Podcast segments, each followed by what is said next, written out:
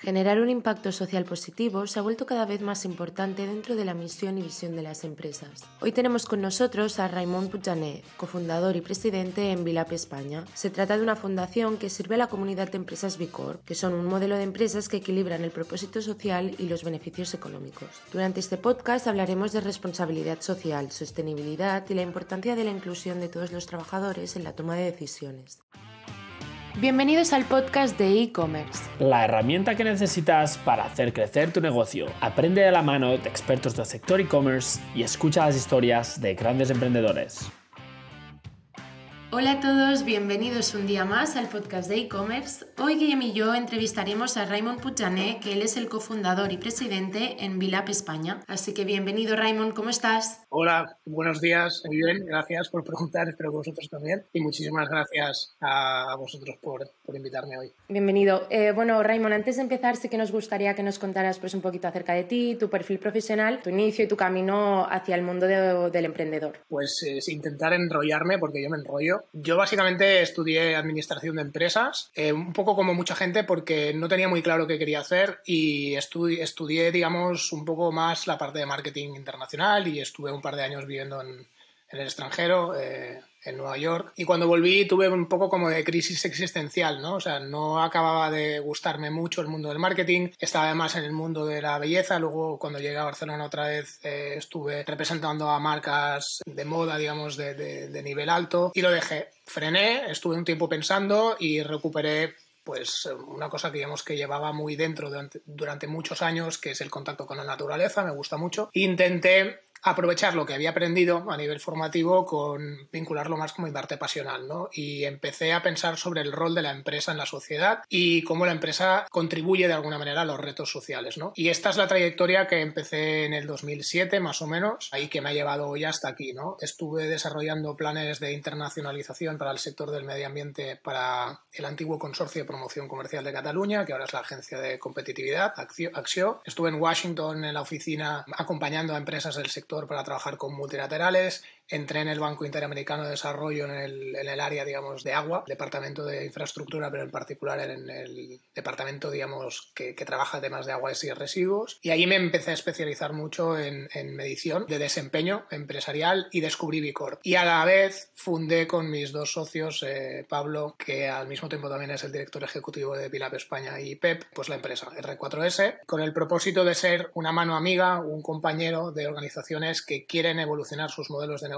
desde el punto de vista competitivo hacia el impacto, que es lo que, de lo que, digamos, trabajamos, lo que hacemos y lo que nos llevó como empresa a fundar eh, el movimiento Bicorp en España en el 2014 y que en 2019 le dimos un empuje fundando la Fundación Vilap España, que ahora mismo es el vehículo con el que se mueve Bicorp a nivel español. Es un órgano absolutamente independiente, es una fundación. Estás mencionando Vilap, R4S, Bicorp. ¿Cuál es la conexión o cuáles son las diferencias? Un poco, entiendo que R4S al final la fundaste tú, que no tienen nada que ver con Bicorp, por lo que entiendo, pero son al final empresas o fundaciones que han salido de forma complementaria, se han creado para hacer sinergias? ¿Cómo interactúan? Nosotros tres teníamos como, como una pulsión, coincidíamos en el tiempo en que pensábamos que las empresas deberían desarrollar un rol social más claro. Empezamos a pensar sobre una empresa que pudiese tener una propuesta de valor enfocada hacia, hacia aquí. Básicamente consultoría estratégica de sostenibilidad entendida como amplio, ¿no? O sea, la sostenibilidad es, muchos lo pensamos como una cuestión medioambiental, la sostenibilidad al final es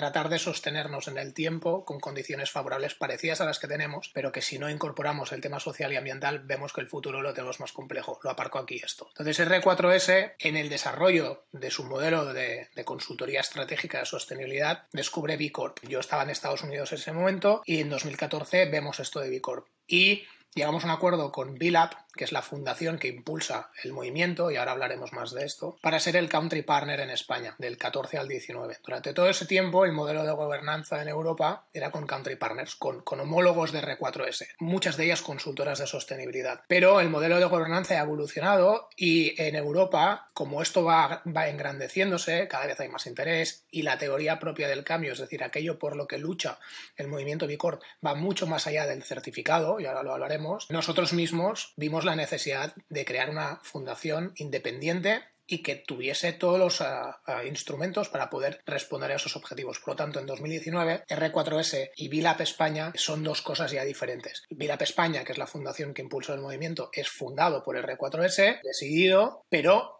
tiene su vida propia y es una organización absolutamente independiente. O sea, no, comparten certificados, no comparten clientes o... R4S es una empresa B Corp más a día de hoy. Y Raymond, has comentado que bueno, todo este camino no empezó en 2007 hasta 2019 que ya pudisteis eh, trabajar con B Corp, B Lab y además te tuviste que ir al extranjero. O sea, notaste, has notado el cambio ¿no? entre, entre países, igual que toda esta tendencia a España ha llegado mucho más tarde. Realmente nos pusimos a esto en 2007 a darle vueltas sobre todo con Pablo porque trabajamos juntos y honestamente hasta el 2017 18 en España esto no empieza a coger un poco de velocidad. Durante todo este tiempo yo me pasé la mayoría del tiempo en Estados Unidos. En Estados Unidos va más rápido. En particular este ámbito de actuación que es el rol social de las empresas. No estamos hablando de empresas sociales, que digamos que son empresas que desconectan el beneficio del modelo, sino que empresas que no pelean el beneficio con el retorno social. Es decir, empresas que producto de contribuir a la sociedad reciben un premio que es que les vaya bien. Y aquí podemos hablar de, algunos eh, ejemplos empresariales que muchos conocemos. Entonces, diferencias principalmente en Estados he visto, hemos visto que a nivel mundial también, porque el movimiento Bicorp empieza allí, pero Estados Unidos es uno de los países donde esto empezó antes y ha ido más rápido. Y casualmente, bueno, no casualmente, por proximidad geográfica y también y por vinculación también eh, de relaciones varias, América Latina es un continente donde, donde esto ha ido también rápido. Y después se ha llegado más tarde a, la parte, digamos, más oriental del, oriental del globo. O sea, Europa fue lo siguiente y Asia y Oceanía ha venido después. Entonces, ese ha sido un poco el, el, recorrido de izquierda a derecha, de oeste a este. ¿Cuánta gente forma el equipo de, de Bicorp, más o menos? ¿A nivel español o a nivel mundial? A nivel mundial, porque claro, estamos mencionando tantos eh, continentes, tantos países que digo, ostras, esto tiene una magnitud eh, importante, ¿no? El movimiento de empieza en Nueva York, en Estados Unidos, en el 2007. Se va extendiendo alrededor del mundo y, abre capítulos continentales en los cinco continentes, por el orden que os decía antes. Entonces, la, la magnitud de personas que están trabajando para fundación, pues ahora mismo no te lo sabría decir porque esto está evolucionando muy rápido, pero podríamos hablar de menos de un centenar de personas, diría yo, a nivel de estructura. Lo que pasa que el entramado de asociaciones, colaboraciones, compromisos es amplísimo. Pensad que el movimiento B Corp, ahora si queréis hablaremos más, digamos, de, por qué se crea y, qué es lo que busca, pero trabaja con herramientas y la herramienta básica, que es un estándar, que es el que te permite certificarte, este estándar lo utilizan más de 100.000 empresas en el mundo a día de hoy. Entonces, las magnitudes de estructura son pequeñas, las magnitudes de red son muy grandes. Entonces entiendo que es más un trabajo, bueno, no sea un trabajo de outbound de ir a buscar esta gente que quiere los certificados o es directamente la gente que ya viene a vosotros porque conoce Bicorp y quiere formar parte de ello. Pues ahora mismo hay un, digamos, hay, hay, hay mucha reacción más que acción. O sea, está habiendo un, boom de interés por Bicorp porque la propuesta de valor que hay detrás de Bicorp, y cuando digo Bicorp, quien lo conoce lo asocia directamente al sello. Hago una precisión. El sello seguramente es lo menos relevante de todo esto. El sello es una consecuencia de hacer las cosas bien, es un reconocimiento. Lo que busca Bicorp como movimiento es una transformación del sistema económico. Lo que busca es que, como en cualquier época o momento, digamos, de la historia de nuestra vida eh, y en cada civilización, ha habido una economía. La economía que tenemos a día de hoy tiene retos, pero es la propia economía la que puede enfrentar los retos. De hecho, en números, digamos, o KPIs del Banco Mundial, el 81 o 2% del PIB mundial lo hacen empresas. ¿Cómo podremos responder a los retos sociales si las empresas no son parte de la respuesta? Es muy complicado. Tenemos retos planetarios, economía globalizada. La pandemia nos ha demostrado que estamos interrelacionados y que lo que pasa en una punta del mundo puede afectar a cualquier otra parte. Y las empresas tienen que ser agentes de respuesta también. Entonces, Bicorp la idea nuclear que hay detrás del movimiento B Corp es esta. Las empresas son contribuyentes sociales y como consecuencia de contribuir a la sociedad, y contribuir quiere decir que tienen productos y servicios que responden a cosas que necesitamos, hay un premio y es que la gente te compre y tengas un resultado atractivo que también sirva para los accionistas, pero no solo para los accionistas, para todos los agentes de interés. Es la propuesta de valor es esta, intentar que esta economía que tenemos cada vez sea una economía más multi-agentes de interés que sirva para todos y que nos ayude a resolver los retos que tenemos de inequidad y, digamos, y regenerativos y de sostenibilidad. Y Raymond, ¿nos darías algún ejemplo de alguna empresa ¿no? que haga este tipo de, acciones? Os pongo un ejemplo, digamos que, bueno, que es, ahora es más actual y, que tengo, digamos, con mucho orgullo de presentar. Desde Vilap España nosotros formamos parte del comité técnico de un premio que da el Círculo de Economía, que se ha reunido hace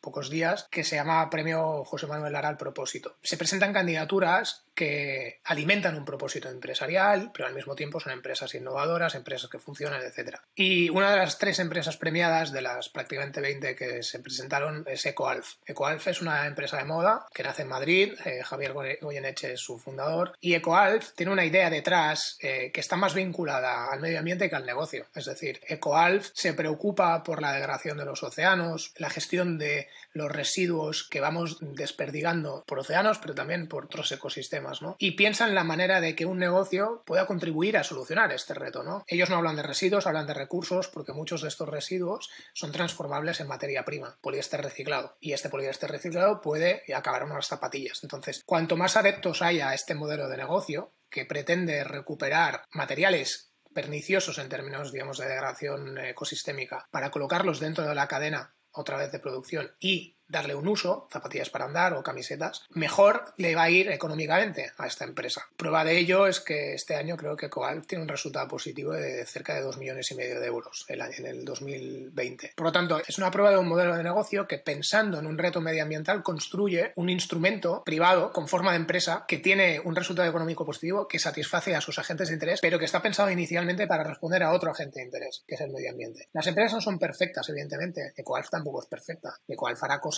que podrían, ser mejoradas, tiene puntos de fuga. Pero esta mentalidad, esta idea de que los negocios pueden ser pensados para resolver retos sociales y pueden ser profitable, como dicen los americanos, esto es posible. Y como EcoAlfa hay muchos ejemplos. ¿A qué tipo de, empresa va dirigido Bicor, ¿no? O sea, ¿hay algún tipo de empresa? ¿Tiene que ser ya una empresa que esté como EcoAlfa enfocada a la sostenibilidad o con un objetivo? O sea, ¿va dirigido a cualquier tipo de empresa que quiere convertirse no sé, más limpia, más sostenible, o a lo mejor va dirigida a pymes o va dirigida a gran empresa? O sea, ¿hay algún perfil o realmente cualquiera puede, puede aplicar a ello? Va dirigido a cualquier empresa, de cualquier sector y de cualquier medida. Porque si tú lo que pretendes es esa transformación, digamos, del sistema económico, todos estamos llamados a esto. Evidentemente, la magnitud del impacto que puede conseguir la transformación de una multinacional comparado con una pequeña empresa, pues es distinto, ¿no? Pero se dirige a todas. Y a todas les da herramientas para poder avanzar. Por ejemplo, BILAB, que es la fundación que impulsa el movimiento B Corp, tiene un programa para multinacionales que se llama B Movement Builders. Pero también, evidentemente, las herramientas de medición de BILAB, que son las que, como os decía, es lo que hay detrás de la certificación, tú te enfrentas a una herramienta de, de diagnóstico que te ayuda a planificar también, son perfectamente adaptables a una empresa hasta unipersonal. Hay más de 150 sectores representados entre las empresas que se certifican. El estándar, que es aquello a lo que tú te tienes que enfrentar, que es un conjunto de buenas prácticas, procedimientos, indicadores, aplican a cualquier tipo de empresa. Evidentemente, si tú quieres hacer una indagación mayor en, por ejemplo, el impacto que puede generar una empresa que se dedica a hacer eventos comparado con una empresa que se dedica a hacer mobiliario, es distinto. Tienes que buscar otros indicadores que B Corp el estándar de Bicorp no, no, te da porque precisamente la bondad del estándar de Bicorp es la transversalidad, la multisectorialidad. Pero es el único estándar que te permite hacer este abordaje holístico del desempeño en términos eh, sociales y medioambientales de un negocio. Es el único que te hace preguntarte que como un todo, ¿cómo vas? Y en el todo hay dos partes. Hay la parte operativa, que es por donde empiezan la mayoría de las empresas. Estabais, antes estábamos hablando antes de empezar, pues empresas que se fijan en cómo generan la energía que acaban consumiendo, empresas que se preocupan por la gestión de los residuos que generan, empresas que se preocupan por tener un código ético que puedan extender a todo su personal, etcétera. Esto es la parte operativa, pero no habla de qué hace la empresa. El caso de OkeWalf, ¿no? ¿Cuál es la razón de ser de la empresa? Dar respuesta a un reto medioambiental. ¿Cuál es la razón de ser de otras empresas B Corp? Hay algunas que tienen un propósito claro, a esto le llamamos propósito, este sentido de trascendencia, eh, esa finalidad última que no tiene que ver con hacer dinero. Y hay esas empresas que están en transición, porque hay empresas que tienen años, décadas de historia, incluso, incluso algunas eh, un centenar de años, como es el caso de Danone, que están en procesos evolutivos, o sea, que están evolucionando sus modelos de negocio hacia aquí y que no son ejemplos puros de empresas, empresas que han nacido en, en este contexto, en este momento, con el concepto del negocio puramente, plenamente integrado. A pesar de que Danone, ya que utilizo este ejemplo, nació en Barcelona hace más de 100 años, con la idea, digamos, de, de intentar dar una alimentación saludable a los niños pequeños, en particular al hijo del fundador de Caraso. Entonces, al fin y al cabo, sí que tienen un, una misión, ¿no? Bueno, un, un objetivo. Las empresas B Corp o nacen con este propósito de contribución social o entran en un camino de desarrollar ese propósito con el tiempo, porque se ven englobadas de un conjunto de compañeros de viaje que de forma natural te llevan a ese punto. ¿Cómo crees que, bueno, si, es que tiene cabida, ¿no crees que una modelo agencia como somos nosotros, como CRISP, cómo, cómo podría encajar en el modelo B Corp si, si tiene sentido y qué acciones tendríamos que hacer o qué podríamos hacer para, para seguir ese camino pues, sostenible, ¿no? Teniendo en cuenta que somos una agencia, pues que sus assets son el- la mano de obra humana, ¿no? O sea, no tenemos oficinas, trabajamos en remoto y cada uno trabaja en su casa, ¿no? Con su ordenador. ¿Cómo tendría cabida aquí B Corp y, y? ¿Cómo podrían ir de la mano? Tiene una cabida, digamos, también evolutiva, porque seguramente a lo mejor cuando nacisteis todo esto que estamos hablando no estaba todo bien ubicadito en un papel y todo clarísimo, pero poco a poco van apareciendo pues estos temas en el camino desde la parte operativa. O sea, evidentemente una empresa que vende servicios impacta menos que una empresa que, que vende bienes, ¿no? Pero cosas tan simples como la luz que tenéis en la oficina, que podéis tener un proveedor que se preocupa por la procedencia de la generación de esa electricidad, como puede ser la luz, que es una empresa certificada, pero pues, hay otras empresas que no están certificadas que están en la misma línea, ¿no? Como cooperativas, etcétera. La parte operativa, esta, digamos, es decir, cosas que yo puedo hacer en mi día a día, espacios, digamos, para que las personas que trabajamos en la empresa pues podemos conciliar la vida personal y la vida profesional, que nos preocupemos por los impactos en términos de los residuos que generamos en la, en la oficina, tener un código ético, tener un consejo asesor que nos pueda ayudar en este tipo de cosas, conformarlo, buscar a las personas adecuadas. A lo mejor, digamos, vosotros en vuestro modelo de negocio no están estos podcasts, pero que estemos teniendo este podcast hace que vosotros reméis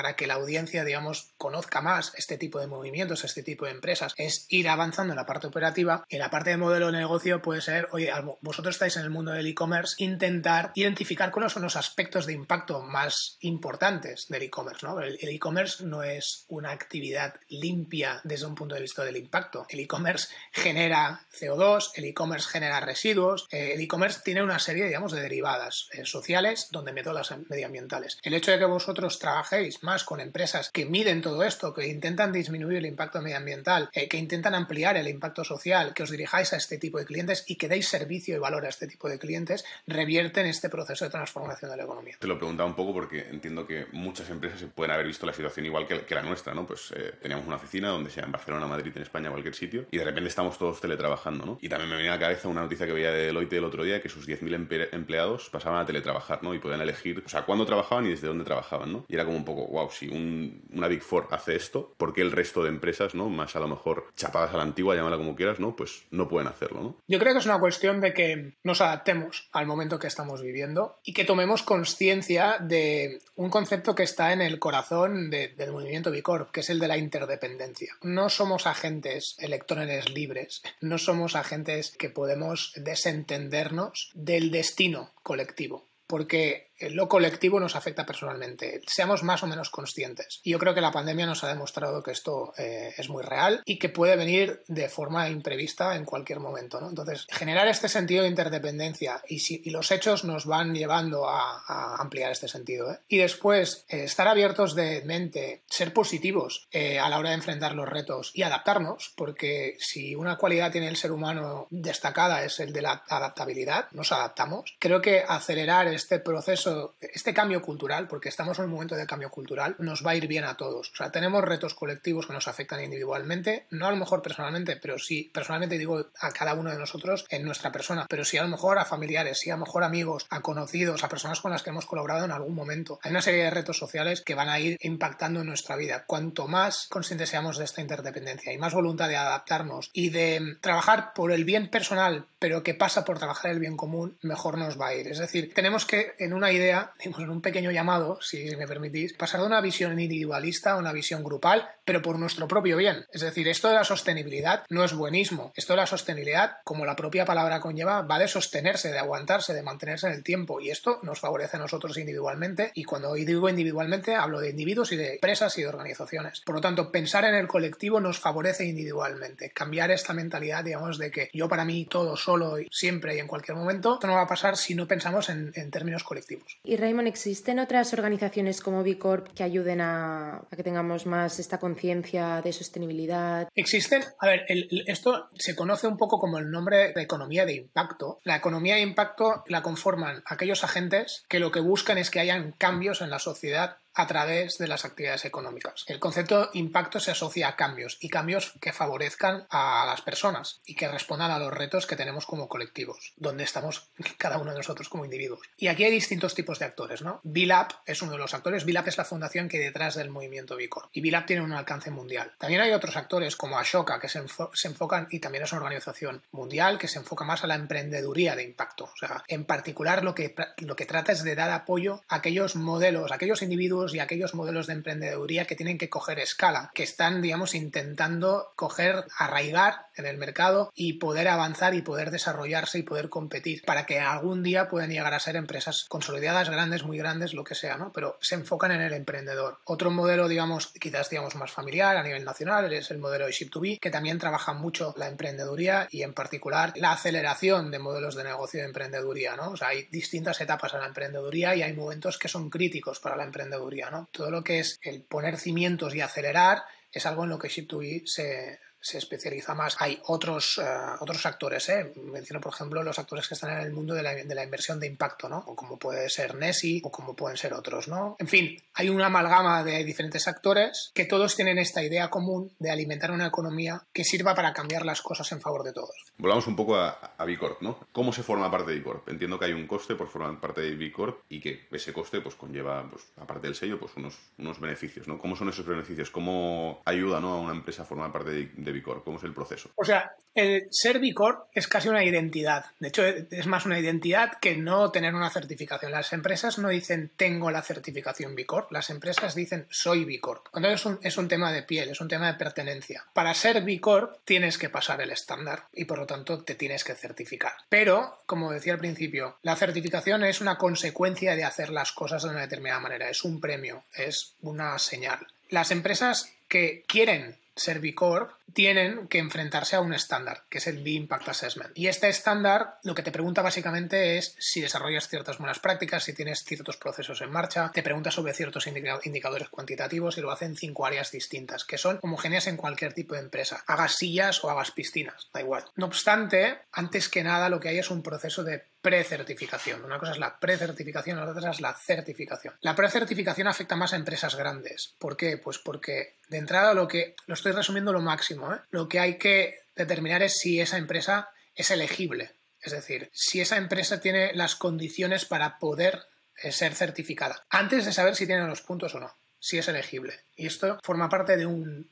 proceso que se llama precertificación. Y dentro de ese proceso de precertificación, si se es elegible, hay que determinar el, alcance, porque el sello Bicorp lo que reconoce es un, es un desempeño empresarial. Y la empresa tiene unos límites. Pongo el ejemplo de Danone que utilizaba antes. Danone es un conjunto de empresas. No todo Danone está certificado. Danone tiene subsidiarias certificadas y empresas certificadas. Por ejemplo, tiene la subsidiaria española, que es principalmente producto Dairy, que está certificada, y Aguas Danone también está certificada. Pero hay otras partes de la compañía que no están certificadas. Tienen el objetivo de certificarse todas a 2030. Por lo tanto, hay que determinar el alcance de aquello que vas a certificar. Como la subsidiaria española es independiente en lo esencial, puede certificarse por separado, pero lo que está certificado es la subsidiaria española. Por lo tanto, ser elegible y determinar el alcance. Después, enfrentarse al estándar. Ese alcance tiene que responder al estándar. El estándar son cinco áreas, con las preguntas del tipo que os explicaba, y tienes que cumplir tres requisitos para certificarte. Una, obtener 80 puntos, verificarlos, tienes que pasar, por un proceso de auditoría con una entidad de BILAB, que es la fundación que impulsa B Corp independiente, y después tienes que hacer público el resultado. En la página de, de B Corp, de BILAB, bcorporation.net, encontraréis todas las puntuaciones de todas las empresas certificadas y lo más importante de todo, tienes que hacer un cambio en tus estatutos. Tienes que explicitar en tus estatutos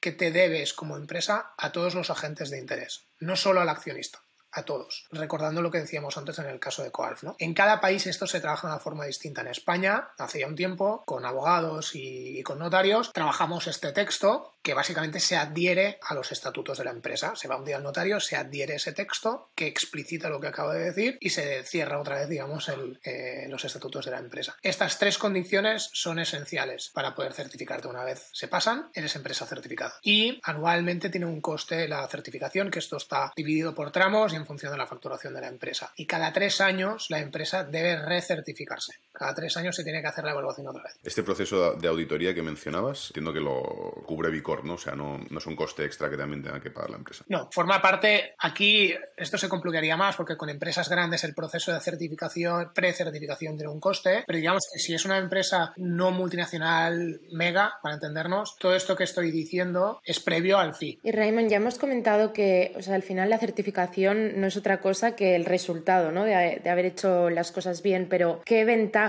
realmente o, qué, cuál es el incentivo de que una empresa además de querer ayudar ¿no? al medio ambiente o a la sociedad, quiera de verdad este certificado, ¿crees que les beneficia de alguna manera que no sea socialmente? Hay muchos beneficios, pero yo resalto uno que cada vez va a tener más importancia, que quizás es más marketingiano y, digamos, lo vinculo más a mi pasado, ¿no? Pero no, no hay ninguna certificación, excepto Vicor, hasta hoy, que te hable del desempeño global de la empresa en términos de sostenibilidad. O sea, hay sellos, identificaciones que te hablan de un proceso, como las ISOs medioambientales, o te hablan de un input, como el FSC, por ejemplo, ¿no? O sea, la caja de, las de los zapatos que te acabas de comprar está hecho con madera que, bueno, con cartón que proviene de madera que se ha conseguido de bosques que están gestionados de forma sostenible, certificado de FSC. O hay un intercambio justo entre el vendedor de materia prima y el comprador, ¿no? Certificación de Fairtrade. Pero estos son partes del todo, o sea, es una parte del producto que has comprado, las zapatillas, te está hablando de la caja, o es una parte de la camiseta que has comprado, te está hablando del algodón, o es parte del proceso que hay detrás de producción de una silla que es todos los impactos medioambientales. Pero no te está hablando en ninguno de estos casos de si en la empresa se pagan eh, sueldos astronómicos a los CEOs y muy bajos a la cadena más baja de sueldo, y hay un ratio de diferencia altísimo. No te está hablando de muchas otras cosas. El principal beneficio a nivel, digamos, de comunicación de la propuesta de valor de una empresa hacia el resto de agentes de interés es que te está validando el performance global. Nadie es perfecto, pero como un todo está superando la barrera de B Corp, que es exigente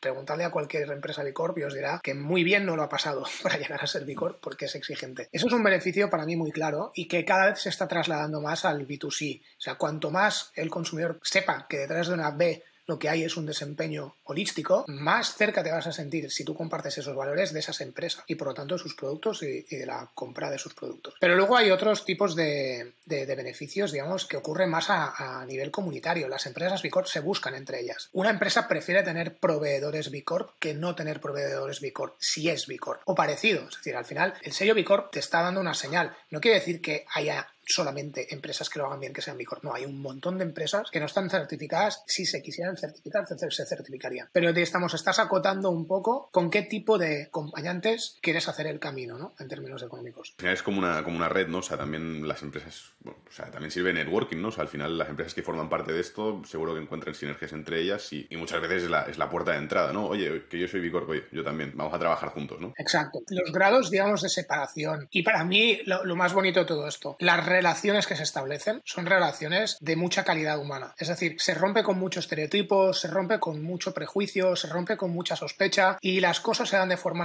más natural. Y esto lo provoca el hecho de que, oye, tú eres Bicor y yo soy Bicor y sé lo que cuesta ser esto y las cosas que tengo que hacer y a lo que tengo que renunciar, ya, digamos, me ahorro toda una serie de cosas que por detrás podrían, digamos, llevarme a sospecha. Es que ya no lo sospecho, ya, ya, ya entro en... Ya no pido a lo mejor referencias a otra gente que ha trabajado con vosotros, ¿no? Directamente, oye. Hay mucho Y luego después hay un... Y resalto un tercero que para mí también es muy importante. ¿eh? Y esto no solamente es para las, las empresas certificadas, que es el estándar. O sea, el B-Impact Assessment, que es el estándar que hay detrás de la certificación, que es abierto y gratuito y que lo utilizan más de 100.000 empresas, es una herramienta que evoluciona de forma continua, está, digamos, em, revisada constantemente y es una herramienta que te sirve para diagnosticar y planificar constantemente la evolución de tu modelo de negocio y tus operaciones en términos de impacto. Esto tiene un altísimo valor y además Vilap ha sabido hacer una cosa muy bien, que es asociarse con partners potentes. Se asoció con Naciones Unidas, con el Global Compact, para desarrollar una herramienta adyacente que se llama SDG Action Manager, que te mide la contribución a los ODS,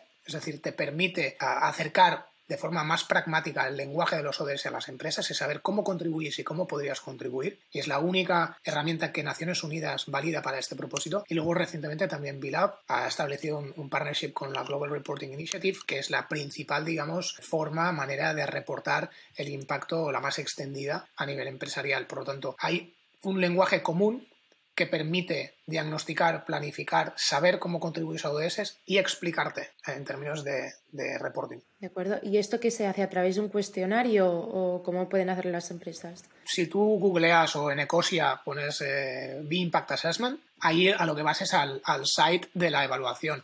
Lo que te das, te das de alta como usuario y a partir de ahí empiezas a, se te hacen una serie de preguntas que empiezan a perfilar tu empresa. Te preguntan respecto a actividad, eh, número de trabajadores, facturación, etc. Y la, evaluación se adapta a tu casuística. Y empiezas ese proceso de, evaluación que es, como digo, es abierto, gratuito y muy amplio. ¿Hay un antes y un después en formar parte de Bicorp? O sea, las empresas realmente os dan feedback a vosotros de, ostras, antes de estar en certificado, que ya sabemos que no es lo menos importante, pero antes de tener ese reconocimiento pasaba esto y ahora pasa esto. O sea, ¿cómo, cómo es ese antes y después? Sí, de hecho me explicaba una, una empresa hace muy poco que B Corp ha cambiado su manera, digamos, de ser, en el sentido de que pero para bien, ¿eh? Y lo que voy a decir no es que no se quisiera, sino que lo ha acelerado. Las empresas tradicionalmente se han organizado de forma mucho más jerárquica, la toma de decisiones era mucho más de arriba abajo, etc. B Corp socializa la toma de decisiones, pero sobre la, sobre todo la apropiación de responsabilidad. Es decir, se entiende mucho más que para poder avanzar y ser una empresa cada vez más B o sea, es decir, cada vez más contribuyente a los retos que tenemos, esto es una cosa de todos. Esto no lo hace el CEO o no lo hace el director de finanzas o no lo hace el director de personas. Entre todos lo hacemos, del primero al último. Entonces, socializa la corresponsabilización de conseguir un propósito, de, llevar la empresa a un estadio más trascendente y al mismo tiempo socializa eh, la participación y la toma de decisiones. Y esto culturalmente es un cambio muy importante a nivel empresarial. Vincula mucho más a la gente, te haces mucho más atractivo en términos de la gente quiere venir a trabajar aquí porque sabe que esto es un poco distinto, un poco no, bastante en muchos casos. Te ayuda muy bien a poder priorizar en qué me tengo que fijar para poder ser una, un agente de cambio mayor. Ah, hay una serie, digamos, como de cambios, pero yo los vincularía principalmente a la cultura empresarial. Se me estaba ocurriendo, mencionas antes el tema de la, de la puntuación y que esa puntuación hay que hacerla pública cuando se obtiene el certificado y tal. Si no se obtiene el certificado, ¿eso también se hace público o no? No, o sea, todo el proceso previo sea, todas las empresas que están ahora en el embudo, para decirlo de alguna manera, que están utilizando el estándar, que están midiéndose, todo esto es eh, confidencial. De hecho, es una de las cosas que le da confianza también a la empresa de enfrentar este proceso. Es decir, a lo mejor yo no quiero ahora que se sepa esto porque me siento débil, ¿no? Pero lo quiero hacer y quiero tener una herramienta potente. Todo esto es confidencial. Os diría que a día de hoy el pipeline de empresas que están en esto es muy grande. ¿Se puede llegar a perder el certificado aparte de porque no se renueve, no se pague el de esto? O sea, ¿hacéis un seguimiento? decir, oye, nos ha llegado a la oreja de que tal empresa está haciendo esto y esto pues no va con, el, con los estándares de Vigor. Tenéis que dejar de formar parte de esto, ¿no? Evidentemente, cada tres años como se... Como se, la empresa se recertifica, el estándar, como, como os decía, el estándar no es monolítico, o sea, no es inmóvil, el estándar evoluciona. Y la propia fundación Bilab mm, le pone, digamos, como más, como más madera a la caldera, ¿no? Es decir, exige más. Que seas tú B Corp hoy no quiere decir que dentro de tres años lo seas. Es decir, si tú no evolucionas, porque aquí la gracia de esto es que tú quieres ser mejor cada día. Mejor, de hecho, esto es es el eslogan, ¿no? No ser las empresas mejores del mundo, sino las mejores para el mundo. Y esto es una cosa evolutiva. El mundo cambia y para ser las mejores para el mundo tienes que evolucionar. El estándar evoluciona. Si no evolucionas, puede ser que pierdas los puntos y por lo tanto dejes de ser Bicor. Y al mismo tiempo, lo que está pasando es que como el interés es creciente, dentro de la parte esa que os decía de precertificación, el tema de la elegibilidad, es decir, antes de tu poder pasar a la parte de verificación de esos puntos, si hay alguna información que no se ha transparentado eh, de forma clara, que es de especial sensibilidad pública, que no encaja con la filosofía Bicorp, o se resuelve y se hace transparente o no se pasa a la parte de certificación. De acuerdo. ¿Al final el, control es anual o existe algún control antes de volver a pagar y tal? Pues que Bicorp vaya revisando que las empresas no se relajen. Cada tres años es la recertificación. Si hay alguna cuestión pública relevante, importante que se enfrente, digamos, con los postulados, con la filosofía, con la propuesta de valor de Bicorp, evidentemente esto aparece en el mundo que aparece. ¿Y esto suele pasar? La verdad es que no. Lo que está pasando es que está exigiéndose más porque el interés es muy alto y porque tenemos que garantizar esa evolución, evidentemente. Pero las empresas, esto es lo bonito de esta historia, las empresas quieren ser mejores. Una vez tú ya has roto el miedo este de voy a quedar desnudo delante de esto, una vez tú has visto que puedes avanzar y que esto no está peleado con el negocio, sino que puedes seguir haciendo negocio, es más, incluso puedes hacer más negocio, lo que quieres es mejorar continuamente. Entonces, te empuja de alguna forma lo que hay detrás del movimiento hacia este sentido de mejora no te sientes obligado a mejorar. Es una cosa que te sale de dentro, porque va en favor del propio negocio. Y habéis visto que España está muy comprometida, por ejemplo, comparado con otros países de Europa, ya no yéndonos ni a Latinoamérica ni a Estados Unidos en general, sino ya a nivel europeo. ¿España está muy comprometida con, con este cambio o va atrasada? Estamos muy contentos hasta ahora de cómo está yendo la cosa, porque en poco tiempo hemos avanzado mucho. Hace un mes, creo, celebrábamos que hemos eh, superado la barrera de las 100 empresas certificadas. España es uno de los países que mejor va de Europa y que más rápido avanza. Digamos, los tres países estrella, a tres, cuatro países estrella a nivel europeo,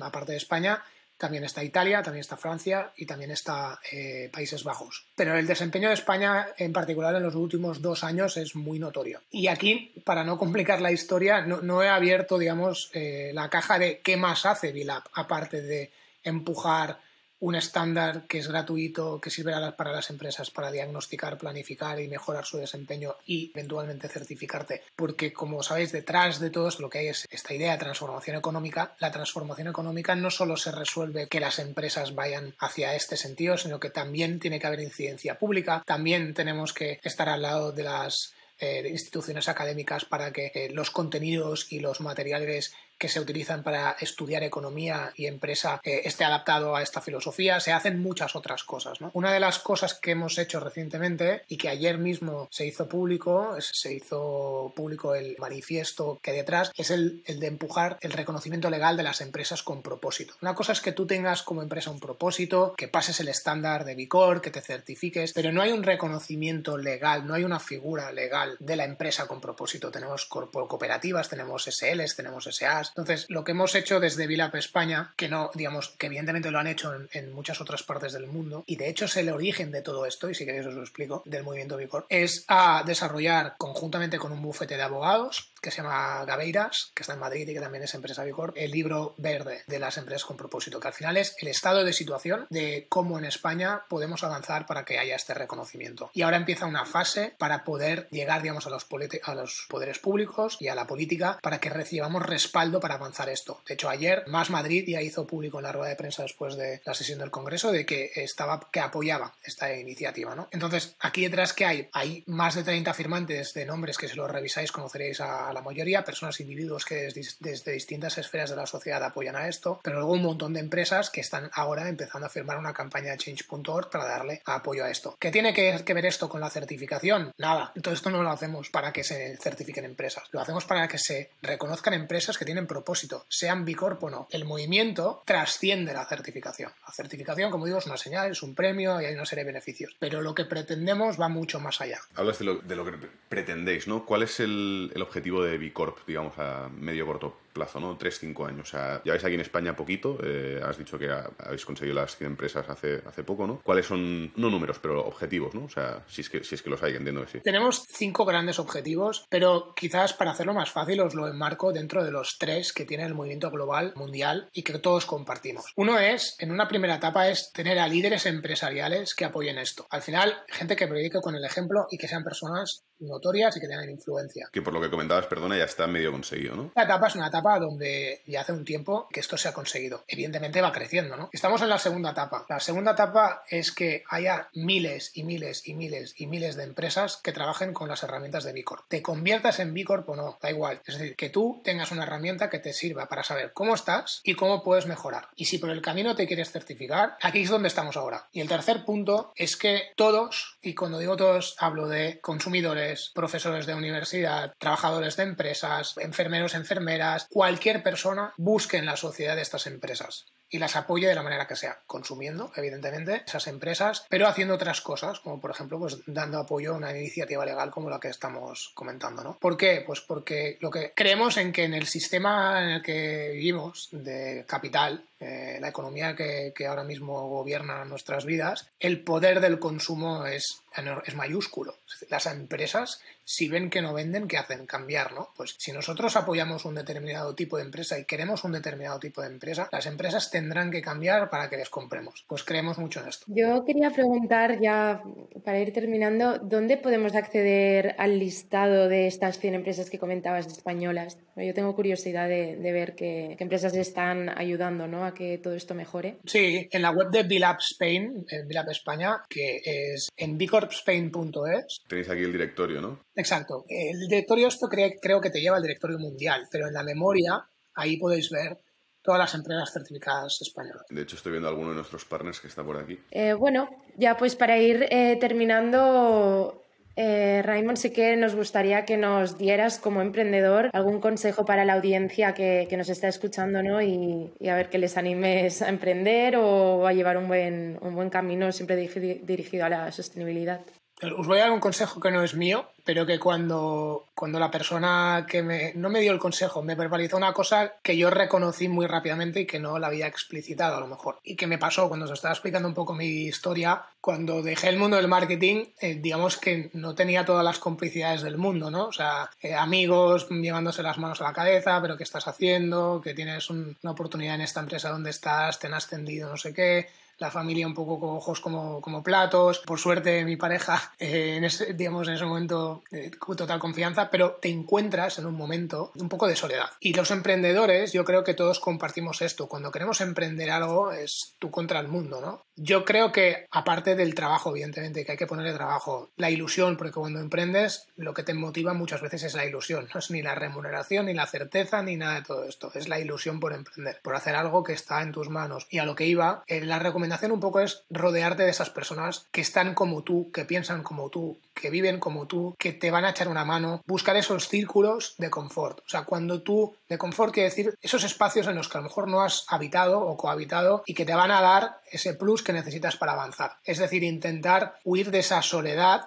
que puede pesarte mucho y rodearte de estímulos con otras personas que pueden tener el mismo nivel de incerteza que tú, pero tienen el mismo grado de ilusión, el mismo grado de determinación y seguramente personas que te van a ayudar y a las cuales tú vas a ayudar. Como, digamos, los seres humanos, digamos, eh, necesitamos esa compañía, necesitamos las referencias, necesitamos el grupo, necesitamos eh, ese, ese, apoyo, ¿no? Yo lo que recomendaría es romper digamos, si hace falta con tendencias, eh, no, quiere decir romper con tus amigos, ¿eh? lo que quiere decir es investigar espacios nuevos en los cuales tu persona y tu proyección personal se pueda ver proyectada. Al final es construirte ese ecosistema de, emprendedores, ¿no? O sea, de, gente al final que te aporte diferentes inputs y que también te ayude a ti a, crecer y seguir adelante como emprendedor, ¿no? Sí, sí, sí. Y no tiene por qué no estar ya en tu círculo ¿eh? habitual de relaciones, pero seguro que aparecen personas nuevas y no tenerle miedo a esto, a, en un momento determinado de tu vida, pues abrirte a nuevas relaciones y estar en nuevos grupos y gastar más tiempo en otros grupos y experimentar. Pues muchas gracias, Raymond. Gracias por el consejo y por la entrevista, haber estado aquí hoy con nosotros. Un placer. Si quieres dejar por bueno,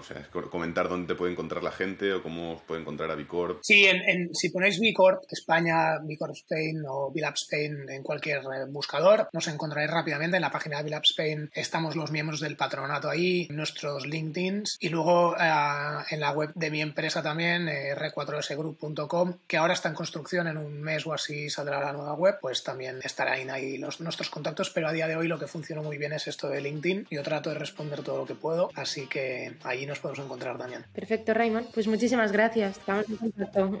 A vosotros. Adiós. Chao, chao.